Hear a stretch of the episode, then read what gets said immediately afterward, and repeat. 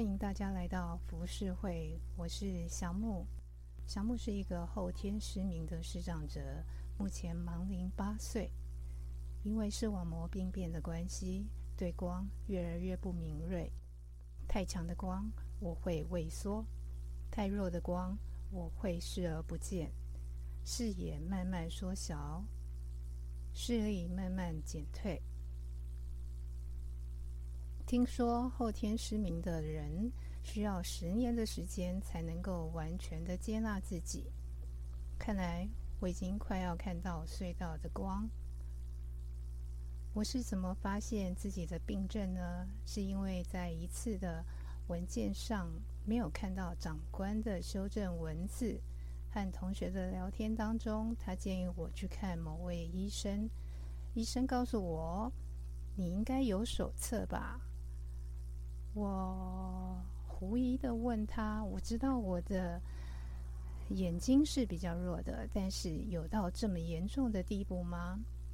他看到我的怀疑的态度，他说：“我会帮你填好医生的证明，要不要递出申请，由你来决定。”用了三个月的时间来考虑。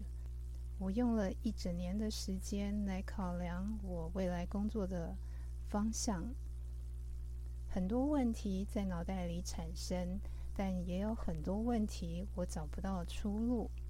在一年后，市政府的一封关怀信里，看到一张 DM，它是有关于视障者行政事务养成的训练班，因为医生告诉我。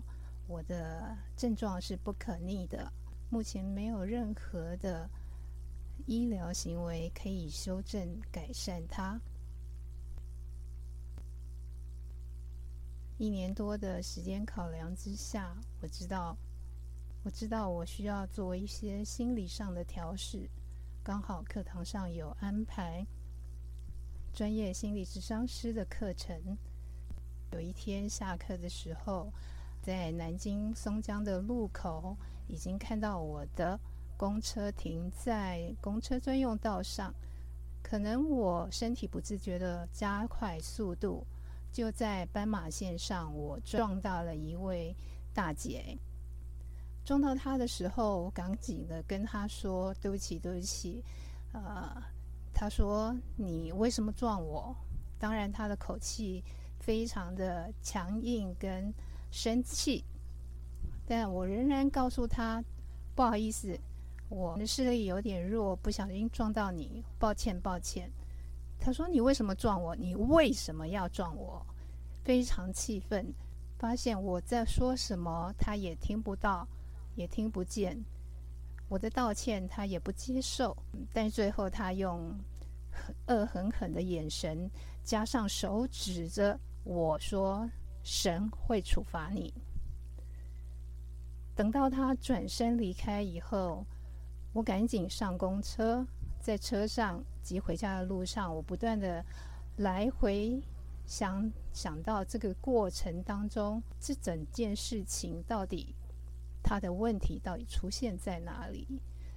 其实跟他擦撞的过程里面，他觉得很痛，我却没有感觉。我有表达我的状态，但是他听不见，所以我在车上觉得可能是我的表达不够好，他没有听进去，但也有可能他带了之前的情绪，只是刚好在我这个点爆发出来，是不断的回想这个流程，也还是会。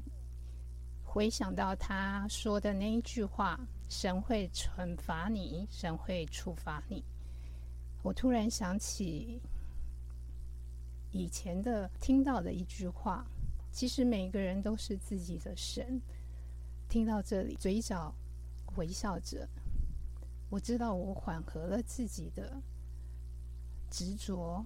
隔天上课的时候，我开始询问所有的同学跟老师。你们经常发生这样的经验吗？但同学会说：“我经常发现，常常被骂，但这没有什么，只是我的日常。老师会说，因为我没有展示视障的符号，比如说手杖、墨镜。他们给我的回应都是他们的经验值，但我不知道为什么，我觉得这不是，不是我想要执行的。隔天，心理课的老师听到我的故事，他一眼、一句话，就把我埋藏在心里很深很深的。地方给划开来。他说：“你知道，你的问题不在于表达不够周全，而在于你不愿意接纳自己。”哇！我听到这句话的时候，眼泪像水龙头一样宣泄不止。这个宣泄不止，已经不在乎别人怎么看我。我只在乎自己。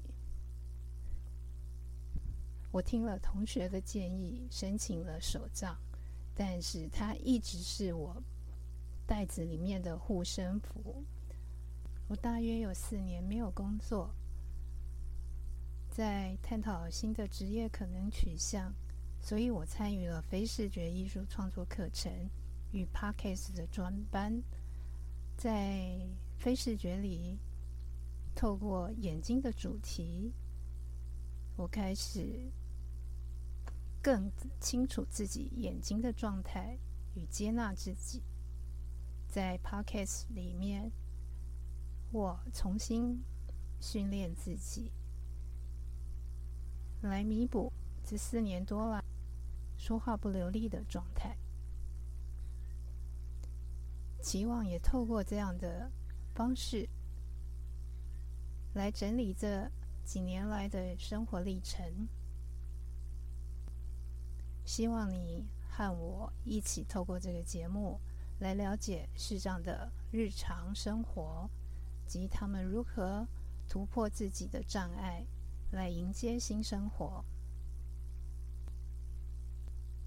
如果你还喜欢我们的节目，请按下订阅，以免遗漏。如果你觉得还不错，也可以分享给你的亲朋好友，让我们来了解彼此不同生活情况下的浮世绘。